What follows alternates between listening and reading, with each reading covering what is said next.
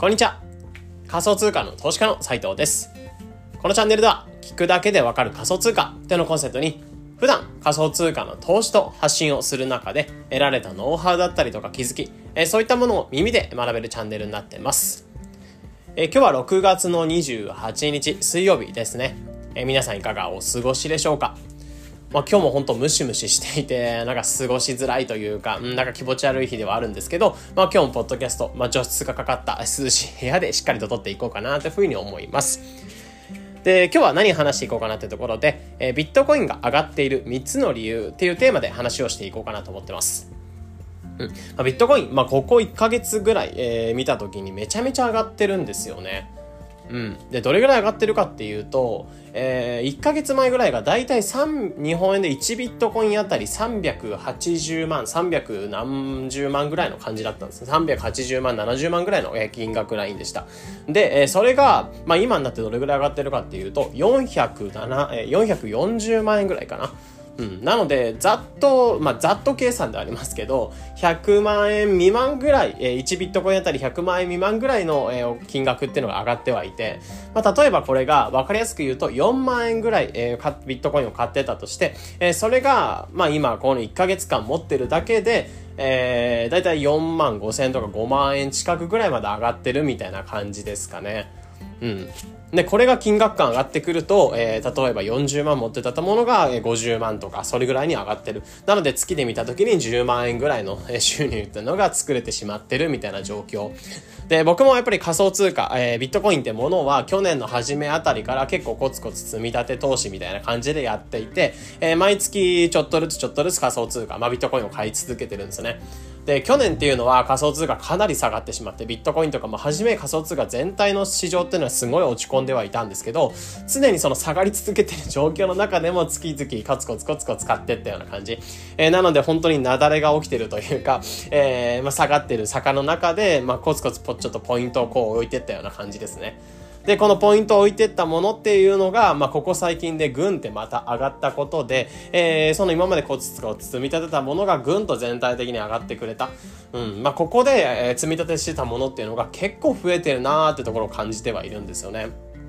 うん。で、こういった感じで結構最近上がってるビットコインではあるんですけど、じゃあなんで最近このビットコインって上がってるのかみたいなところの理由を、まあ主に今回は3つ、えー、ピックアップしながら話の方していこうかなと思ってます。まあ、もちろんこれ以外にも理由なんかはあると思いますし、僕の考察、あくまで僕自身がそのビットコインをずっと持ち続けていて、えー、ここ最近の空気感だったりとか、上がってる理由みたいなところを考察して話していくものになってるので、まあ、あとはビットコイン絶対に買いなさいとか そういった買い煽りをするような放送でもないので、えー、あくまでビットコインなんで上がってるんだろうっていうところ、シンプルな疑問とかっていうのを抱えている方は、まあ、今回の配信っていうのを一つ参考にしていただければと思います。うん。じゃあビットコインなんで上がってるかっていうところで、まあ主に3つの理由があるかなっていうところで、1つ目っていうのが、まあ、ETF、えー、アメリカの方で ETF、ビットコイン ETF っていうのが承認される可能性がある、えー、承認され始めるっていうところのニュースがある。まあこれが1つ目の理由。で、2つ目としては、えー、半減期が近いっていうところ。で、3つ目っていうのが、えー、ビットコインの活用っていうのが広がってるよっていうところ。まあ、この3つの理由があるのかなというふうに思うので、1つずつ話をしていきます。で、まず一つ目としては、アメリカでビットコイン ETF が承認されるんじゃないか、えー、承認されてきたんじゃないかみたいなところ、えー、ここら辺が一つ目の大きなニュースですかね。まあ、ぶっちゃけこれが一番ビットコインが上がってる理由としては大きいんかなというふうに思ってます。うん。まあ、ビットコイン ETF って何かっていうと、まあ、いわばその僕らでいう楽天証券とか、えー、LINE 証券とかいろんな、まあ、LINE 証券がサービス終了するらしいんですけど、まあ、そこはどうでもいいんですけど、どうでもいいって言っちゃあれですけど 楽天証券とか、えー、あとは PayPay 証券とか、普通の証券の、え、証券会社のその口座から、えー、ビットコインとかが普通に買えちゃうような、えー、そういったものがビットコイン ETF ってものですね。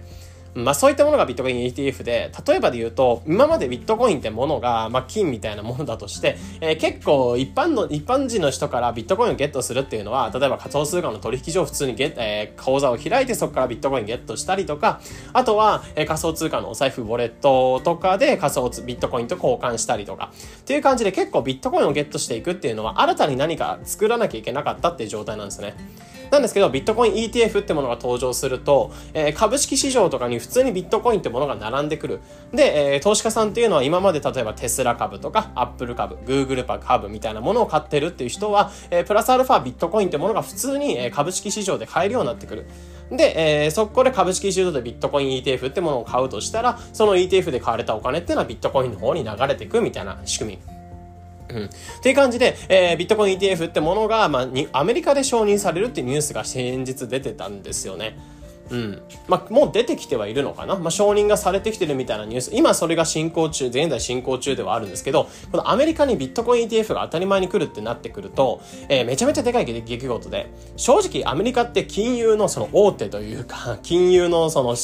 シグマの都市みたいな感じ、うん、金融の中心地みたいな都市場所じゃないですか。で、そこから、まあ、そこがビットコインのこの ETF、普通に株式市場と同じように並べていいよってことは、うん、例えば、普通に今までカナダとか他の国では実はビットコイン ETF ってすでにあったんですけど、正直やっぱりビットコイン流してくれるお金って本当に微量ではあるんですよね。で、これアメリカが承認したってことになると、多分他の国とかにも結構影響とかも大きいと思いますし、やっぱ金融の本当に中心地みたいな場所がゲットしたことで、う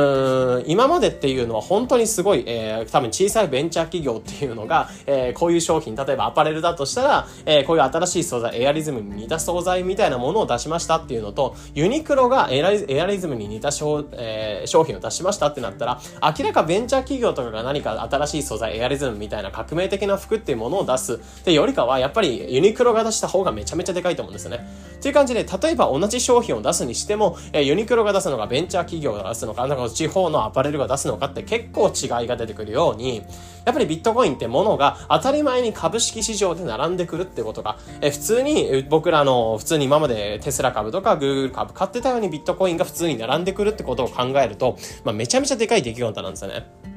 うん。で、これが金融の中心地、アメリカから始まるっていうところで、まあ、アメリカ人ってぶっちゃけその金融にかなり、あの、金融リテラシーとか高いですし、ビットコインに対しても多分興味がある方は多いかなというふうに思うので、でもやっぱり今までって、改めてそのビットコインを買わなきゃいけないっていうのはあったんですけど、えー、あとは先日 SEC っていう証券取引委員会みたいな場所が、えー、なんかビットコインってものを証券ではないよみたいなことをちょっとまあ匂わせるとか、証券でないよみたいなことも認めてたのもあって、ビットコイン ETF が結構前向きに承認され始めてはいるんですよね。うん。ってことを考えると、やっぱりアメリカの方でビットコインにお金を流してくれるっていう人たちというか、流すような人たちっていうのが出てくるってことを考えて、そこに対して結構期待に対して、えー、上がってきてるっていうところ、期待でいっぱい皆さんが買ってくださってるってところがあるんかなと思うんですね。うん、なので一つ目の理由としてはビットコイン ETF これが金融の中心地であるアメリカ、えー、ここで承認がされたっていうことで、えー、かなり手軽にビットコインっていうのはゲットできるようになってくる。でそこに対して、えー、かなり皆さん買ってくるんじゃないかなっていうところを予測しながらビットコインに対して結構お金が流れてきてるってところが一つあるんじゃないかなと思ってますかね。うん。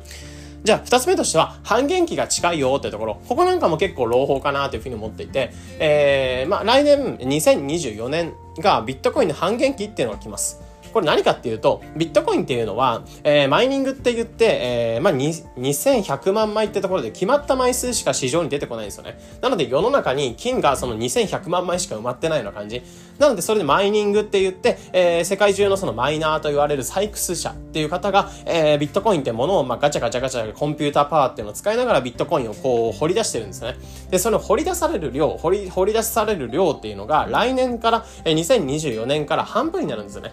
なんで言ってしまえば市場で出てくる、えー、掘り出せるビットコインの量っていうのが来年から半分になってくるってことを考えると、まあ、今までの方がゲットできたんだけど、より希少になっていく。えー、ビットコインあたりの、えー、1万あたり、え、掘り出せる確率みたいなところが減ってくるので、そうなってくると、え、かなりビットコイン自体というか、1枚自体がかなり希少になってくるってところ。まあ、世界中でその掘り当てられる金っていう量が、まあ、来年から半分になりますよってなったら、え、シンプルに、まあ、今のうちに希少になる前に自分の手元に、え、どんどんどんどんビットコインを掘っておこうみたいな、まあ、ゲットしておこうみたいなユーザーっていうのは多分出てくると思うんですよね。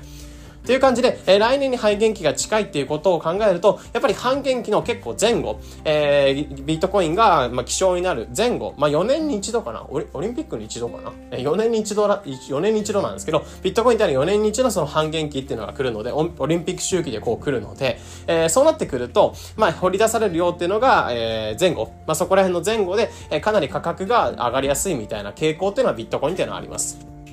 そこもあることで希少になるってことを考えると、まあ、たくさん今のうちにゲットしなきゃみたいな人たちが、まあ、今のうちに集まってきてるってところ、まあ、そこで結構ビットコインっていうのは上がってきてるんじゃないかなっていう感じですね。で、3つ目の理由としては、ビットコインの活用っていうのは結構広がってるなってところが最近見えてきてる。まあ、だからこそ結構ビットコインのニーズっていうのが上がってるんじゃないかなっていうふうには思いますかね。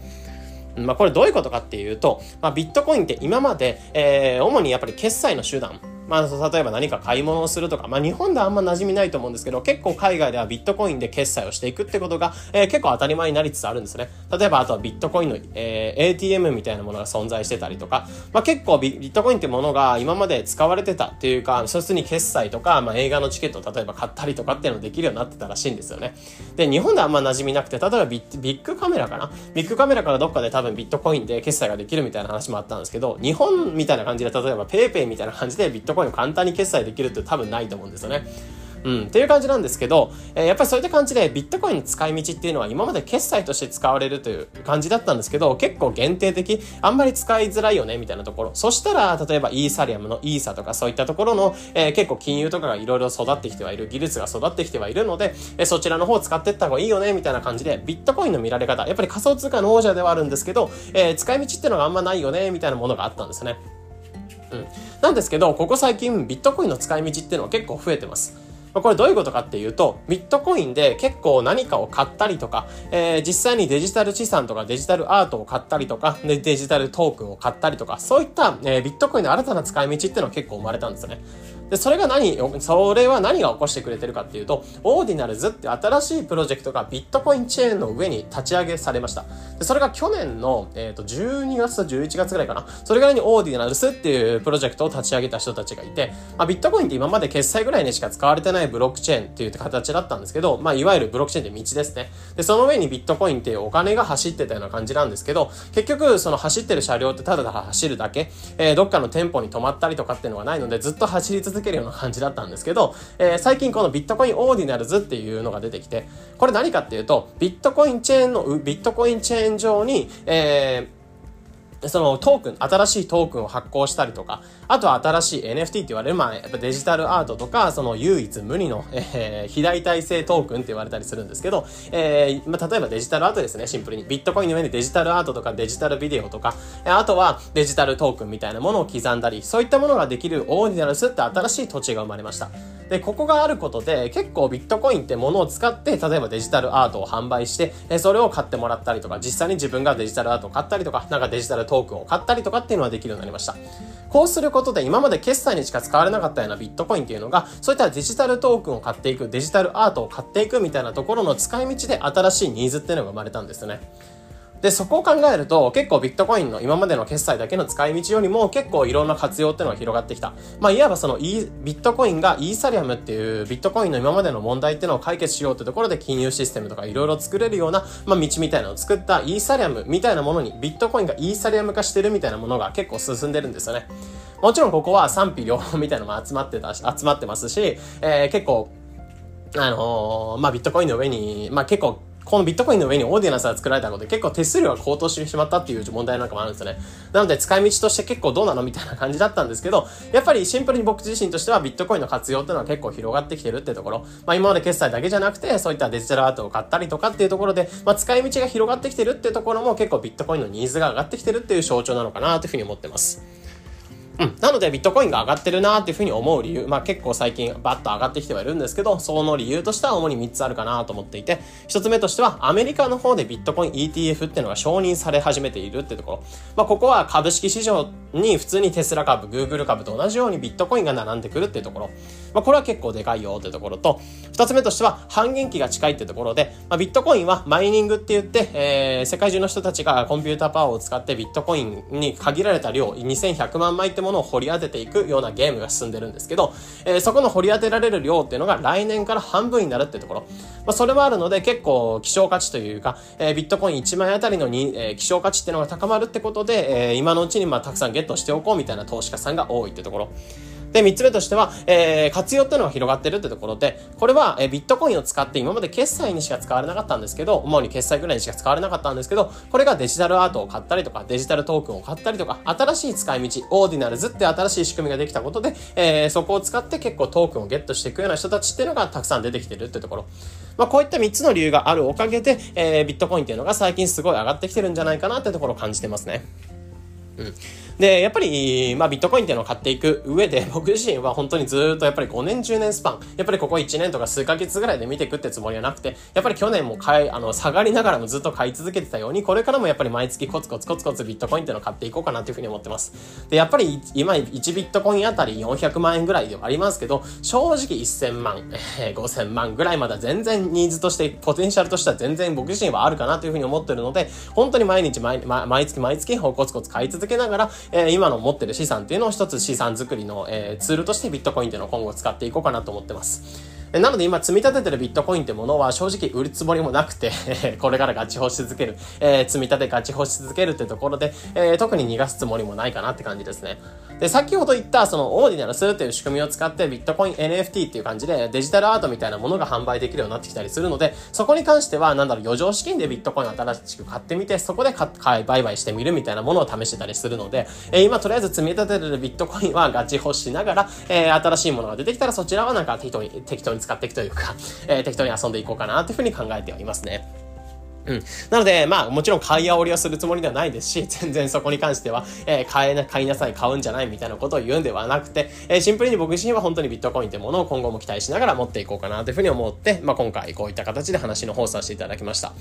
で、実はビットコインってものがここ最近上がってはいるんですけど、やっぱり実際に興味を持つ方っても結構いらっしゃるかなというふうに思うんですよね。なんですけど、やっぱ実際にビットコインを買っていくってなった時に、まあもちろんこれから、え価格が上がってしまって、上がってから買っていくってこともいる、いらっしゃると思うんですけど、今のうちになんだろう、半減期が来たりとか、えー、これから上がるような可能性、ポテンシャルがあるんだったら、まあ今のうちにゲットしておきたいなって方もいらっしゃる。でもやっぱり買うのは怖いなとか、買うの嫌だなみたいなところ、まあ正直1円とかから買えたりするんですけど、正直その買うのも怖い怖いなって方とかは、まあ、正直今ビットコインとかが結構もらえるビットコインとか仮想通貨がもらえるようなキャンペーンっていうのをやってる取引所がめちゃめちゃあります。うん。まあ、そこら辺の紹介っていうのはちょっとポッドキャストのリンクの方に載せておくんですけど、こちらちょっと今回3つ紹介させていただきました。どれも一応ビットコインとかがもらえるようなキャンペーンを紹介してます。で、1つ目っていうのが、まあ、コインチェック。ここに関しては今、とども友達紹介で、えー、2500円。通常1000円なんですけど、えー、2500円なので2.5倍ですね。えー、2.5倍、えー、現金っていうのがもらえるキャンペーンもやってます。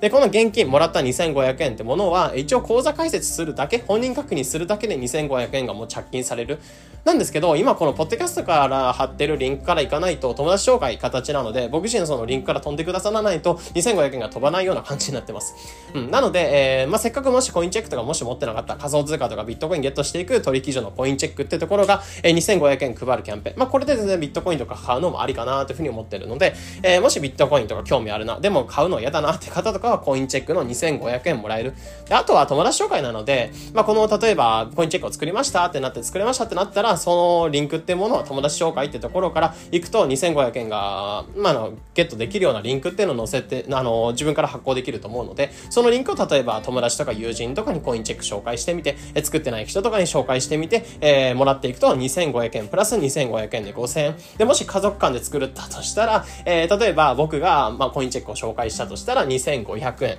円。で、えー、妻に紹介したとして2500円、2500円で5000円。で、妻が2500円もらえるので7500円分。なので、外食2、3回分ぐらいのお金っていうのが、えー、家計に入るかなって感じだと思うんですよね。なので、えー、もしコインチェックとかまだ作ってなかったなって方とかは、この現金2500円っていうのをもらってみてはっていうところですね。うん、であとは、えー、ビットポイントってところも同じように仮想通貨の取引所の一つになってるんですけど、えー、ここも最大今仮想通貨が5000円もらえるようなキャンペーンもやってます。で、ここに関してはちょっとやり方とか、あの、招待コードとかいろいろやり方が若干、あの、コインチェックただただ作るだけってよりかはちょっと難易度上がってくるんですけど、え取引だったりとか入金だったりとか、そういったものを、えー、兼ねていくと最大5000円分の、えー、もらえるキャンペーンというのをやってますので、招待コードとかそういったものがわかるような、え、リンクっていうもの、え、ブログにちょっとまとめました。なので、二つ目のリンクとしてはビットポイントの5000円ってところから一つ、え、今ビットポイント持ってなかった方っていう方とかはこちらから5000円もらってみてください。で、あとは最後、メルカリって、メルカリもやっていて、えー、ここに関しては最大2000円分のビットコインを配るキャンペーンもやってます。うん。まあ、ここにおいては、えー、まあ、すでにメリカリとか持ってる方もいらっしゃるかなと思うんですけど、持ってる方も対象で、えー、持ってる方もその招待コード、もうすでに持ってる方の招待コードを使ってメルカリの方にその招待コードを入力すると、えー、600円分のビットコイン。で、もし作ってない方とかは最大2000円分のビットコインがもらえるようなキャンペーンもやってます。で、こちらのやり方も、えー、過去の僕がインスタ今運営してるんですけど、まだまだちょっと100人ぐらいしかフォロワーさんいらっしゃらないんですけど、えー、そこのアカウントで解説した、まあ、インスタの投稿の方で解説した記事っていうのを載せておきますので、えー、こちらでもちょっとやり方とか、えー、確認した上でメルカリのビットコインっていうのをぜひもらってみてください。なので、えー、それら今すべて3つ紹介したんですけど、この3つのキャンペーンっていうのを使っていくと、えー、2500円、5000円、2000円なので、えー、9500円ですね。で、もしコインチェックってもので家族間で作るとしたら、えー、そうですね、7 500円、7500円分のお金ってのをもらえるので、ちょっともういくらになるかよくわからないですね。っていう形で正直1万円以上この3つのキャンペーンすべてやってない方っていうのはやっとくだけで1万円以上もらえちゃうって感じではあるので、えー、ぜひビットコインとか、えー、興味あるんだけど買うの嫌だなって方とかは、まず、なんだろう、自己資金なしで、えー、ビットコインがゲットできるようなキャンペーンっていうのをぜひ試してみてください。うん。で、ところですかね。なので今、回に関してはビットコインこんな感じでなんで上がってるのか、みたいなところについて3つの理由について迫して、迫ってきました。なので今回の内容っていうのが一つ参考になってくれれば嬉しいです。えー、このような形でこのチャンネルでは仮想通貨の投資と発信についてできるだけわかりやすくお伝えしています。日々の情報収集はどれどれお役立てください。で、あとは、えー、ちょっと最後にコメント返し、久しぶりにコメントいただいたので、まあちょっと配信が長くなっちゃうので、えー、もしコメント返しとかいらねえよみたいなことを思ってる方っていうのは、えー、こちら、まあここらで発信っていうの、配信っていうのをパチッと切ってきていただければ OK なんですけど、最後せっかくコメントをいただいたので、そちらのコメント返しも、えやっていこうかなと思ってます。で、こちらのコメントの方で、ハラペイさんからいただきました。ハラペイさん、めちゃめちゃ有益な情報を発信されてる、ゆるっとやっていきましょうっていう配信をされてるんですけど、まあ、スタイフなんかも運営されてはいるので、ハラペイで多分調べると出てくるんですかね。うん、ハラペイさんからちょっと、えー、コメントの方いただきました。えー、昨日のその仮想通貨ブログに疲れたらメルマガもやってみようみたいなところ、うん、まあ、ここについて話の方させていただいた、えー、配信に対してコメントの方いただきました。メルマガいいですよねって、もっと早くやればよかったです。ステップメールも気になりますってところでおっしゃってますね。うん。まあ、メルマガは本当に、えー、ハラペさんも運営されていて、僕もそのハラペさんのメルマガ、えー、取らせていただいて、NFT ニュースとか、えー、Web3 系のニュースだったりとか、本当に逐一、えー、細かいところなんかもリサーチされて、あとは Twitter の運用法なんかも、えー、配信されていて、本当に、あの、細かくためになる情報がめちゃめちゃ来るようなメルマガになってますので、ハラペさんのそのメルマガもめちゃめちゃおすすめなので、えー、ハラペさんのリンクから飛んでいただければと思うんですけど、そうですね、えー、ステップメールに関しては、メルマガっていうものは、まあ、 Substack ってメルマガに関しては、自分で書いたものっていうものを定期的にその自分のメールボ、あの、相手のメールボックスに届けていくようなサービスになるんですけど、もう一つ、 MyASP って言われる、そのステップメールって言われて、えー、ある程度その、何日にな、どれぐらいの頻度で配信しますみたいなものをある程度組んでおいて、で、そこのメールマガメールマガの方を登録してくださった読者に対して、えー、届けていくみたいなステップメールってものもあるんですよね。で、僕自身どちらもやってたりするんですけど、うん。まあ、シンプルにその Substack の方は本当にリアルタイムの情報っていうのを配信していくのにかなり使えるなーっていうふうに思ってる。なので、ツイッターのアルゴリズムが変更されたとか、えー、あとは仮想通貨系の新しいニュースが出たとか、えー、そういったリアルタイム系の情報とか、あとは継続的にそのコンテンツを消化してくださる、えー、読者に対してはこういった Substack とかの、えー、結構定期的なメール配信っていうのがいいかなと思ってたりするのと、あとはステップメールに関しては、ある程度その不変の内容というか、あまりその内容とかがそんなに改変がかかってこない。えー、しかもその、なんだろう、その人のなんか商品というか、うん、そういったもののパッケージ化していくにもかなりステップメールはいいのかなというふうに思ってます。うん。まあ、ステップメールに関しては僕自身今やってるのは、ディファイ、ディファイがわかるメルマガと、レイヤー2がわかるメルマガっていうところで、ある程度その、やっぱね、レイヤー2とか DeFi ってものは不変の内容というか、えー、やり方っていうのはそこまで大きく改変されることはなくて、で、そこがまゼロからっていうところで、なるべくその目標っていうのがある。うん、なので、ゴールみたいなものはしっかりあって、それをなんか一つのコンテンツというか、一つのパッケージ化して配信していくステップメールっていうのはいいのかなと思ってます。なので、それぞれのこの使いか、使い分けみたいなところに関しても、僕自身も結構やっぱ長くやってきてはいるので、うん、まあ、それぞれちょっと使い分けみたいなところも今後のちょっと配信とかも、プラスアルファやっていこうかなというふうに思ってたりはしますかね。うん。なんでメルマガってものは もっと早くやればいいかってよかったってところ、僕自身もやっぱり本当にメルマガって着手し始めたのが去年の、今本当に今ぐらいの時期ではあるので、まあもう少し早く始めとけばよかったなと思ったんですけど、仮想通貨始めたのがやっぱり2021年の、えー、ちょっと後ぐらいなので、えー、そこから考えるとまあその今ぐらいの時期にメルマガ作ってこれたのはよかったかなっていうふうに思ってますね。うん。まあ、なので本当にどちらもちょっと試してみて、マイスピンに関してはちょっと初期費用がかかってしまうので、あの、固定費がかかってしまうので、そこら辺で、なんだろう、えー、固定費あたりの売り上げっていうのを作れるかどうかってところも算出しながら、もちろん最初はサブスタックで軽く始めてみて、えー、慣れてきたらメルマガ、えー、ちゃんとステップメールの方も作ってみるぐらいの方が、まあいいんじゃないかなというふうに思ってますね。うん。えー、ハラペイさんの方、えー、ハラペイさんコメントの方ありがとうございました。まあ、こんな感じで全然、えー、コメントとかも受け付けてたりしますので、えー、もし今回の内容だったりとか、あとは他の内容とかで聞いてみたもので、えー、気になるものとかがあれば、そちらに対してコメントとかも全然いただけると、こういったコメント返しもしていこうかなっていうふうに思ってます。で、ところですかね。はい。ちょっと今日は長くなってしまったんですけど、20分以上かなちょっと話してしまったんですけど、えー、まあ、ここまでご視聴いただきありがとうございました。えー、それでは今日に関してはこれで以上、配信は以上にしようかなと思うので、えー、また明日の方配信していこうかなと思ってます。そしたら、えー、今日はここまで聞いてくださった方、ありがとうございました。それでは、良い一日を。